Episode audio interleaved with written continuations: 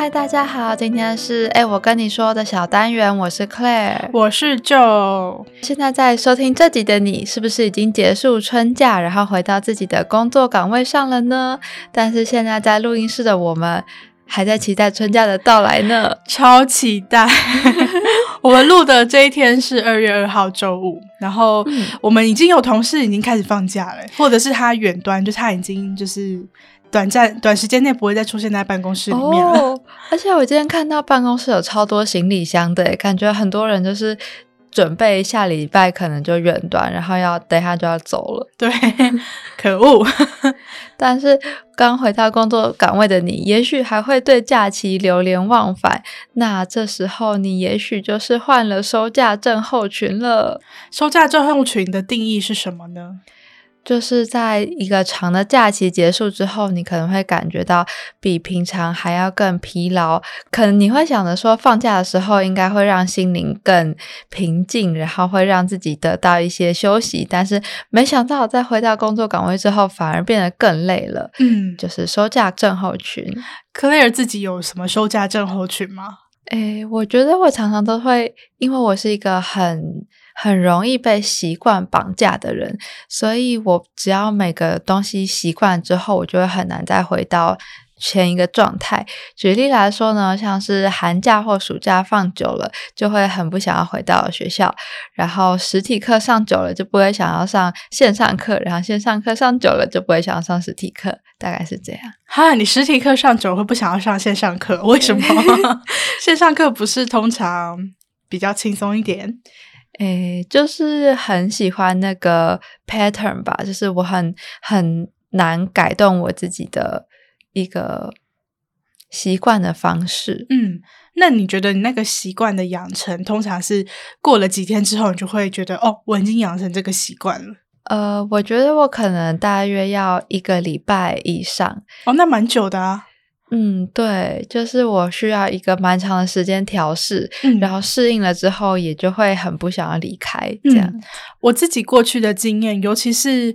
呃，在职场就是开始工作之后，我对于休假这件事情，就是所谓的休假症候群，通常好发于就是比较长的假期，嗯，像是年假，或者是有时候那个连假本来就已经有四天，然后我可能会在前后自己各请一天，就六天这样子。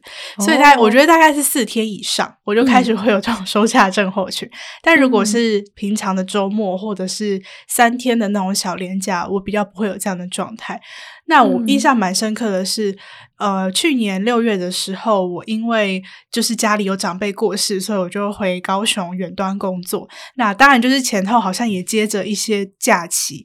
总而言之，就是我有蛮长一段时间都待在高雄的。那那个时候虽然我其实还是有正常上班，但当然就是可能重要的事情的时候会请假。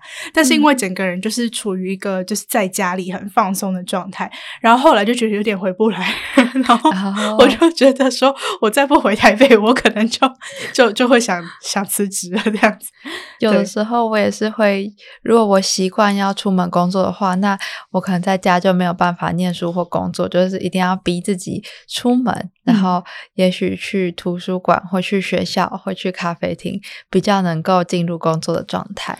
我自己觉得，我对这个。”就是对自我这个观察还蛮有趣的是，是以前在大学的时候还没有那么深刻的觉得，在台北的自己跟回高雄自己有什么不一样。嗯，就是可能多少回高雄一定会稍微放松一点，可是我觉得出社会开始工作之后，那个差异更大。就如果我今天同样是在台北放了七天假，虽然说我好像没有这个经验，但是可能因为毕竟就是。生活啊，各种事情都你都还是要自立自强，所以感觉你会比较有意识的要把自己就是装扮好一个状态。我所谓装扮不是说单指外在，而就是你的心理或者是各种。状态都是一个 ready 好要社交，或是 ready 好要展现你自己，或是要生存的那种，就是自己打理一切这样子的感觉。对，可是回高雄就是很烂，所以回高雄就是那个心情真的是会放松很多。然后尤其是如果同时大家都在放假的话，就是真的会过着那种不问世事的生活。对，因为我没有就是两地这样子的经验，就是因为我都是台北人，然后也住家里，嗯，所以我就比较不能体会这样子的感觉。然后听起来很有趣吗？对啊，对，可是不能太久哦，太久会想辞职。那这样子的话，如果就有经历收假症候群，你会怎么样？就是在可能假期之前，让自己预先进入状态。唉，说来惭愧，其实我没有特别认真的做什么事情。我知道有些人他会在开始上班的前一天，他可能就会呃尽量的，比如说待在家里不出门，然后可能会开始、嗯、呃去做一些类似学习的动作或者是学习的事情，让自己就是很厉害。对，就是让自己的那个心态跟脑比较恢复到平常那个战斗状态。但说实在的，我没有。就我，我可能唯一比较会呃去留意到的，就是要让自己的作息稍微调回正常一点。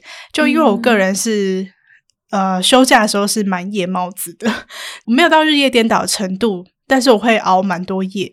但是因为如果要回到正常上班时间，就是会差好几个小时这样。那以前其实就是就是回来开始上班，然后睡几天一般上班时间的觉，就会自己恢复正常。但现在可能就是。年纪也到，就是 就是会比较容易累，所以就会开始有意识的在休假，就是结束的可能最后一两天、两三天，会开始让自己不要就是太熬夜这样子。对，啊、但除了这个以外，嗯、我好像不会特别做什么事情。这好像就是以前好像呃。放暑假、放寒假的时候，爸妈也都会这样跟我说，就是“诶，下礼拜要开学喽，你赶快这个礼拜调作息这样子。”嗯，可是我说是这样说啦，就是我觉得有时候，呃，我自己是就是还蛮清楚我自己的状态，可能是比较接近报复性熬夜的那一种。嗯，就是我回高雄，然后通常都是跟家人待在一起嘛。嗯，那有时候我可能会在家人都睡觉之后，我自己还是会。继续熬夜，对，我觉得就是好像是那种，呃，会习惯说你还是要保有一点点就是自自己的时间，虽然说那个时间你没有一定要干嘛，嗯、对，但是就是会会刻意的让自己醒着，啊、然后当然就可能好像也是呢，对，所以所以我就觉得不知道，我就是越来越觉得那种时间就是自己还蛮喜欢，然后会觉得蛮珍贵的，嗯、所以就对啊，我就觉得好像也没有真的。很认真的在调作息。哎呀，我也是，我也是没有办法调作息，所以我我可能就是，但是我会很害怕，想说。哦，我还呃放假的时候完全都会不知道未来要做什么，就是我会完全忘记说开学或者是开始工作之后要做什么，所以就要先打开看一下行事历上自己记录的一些事情，想说哦好，那我知道我明天后天要做什么什么事情，然后有了概念之后就会比较好一点。可是这样不会让自己开始提前的感觉到压力吗？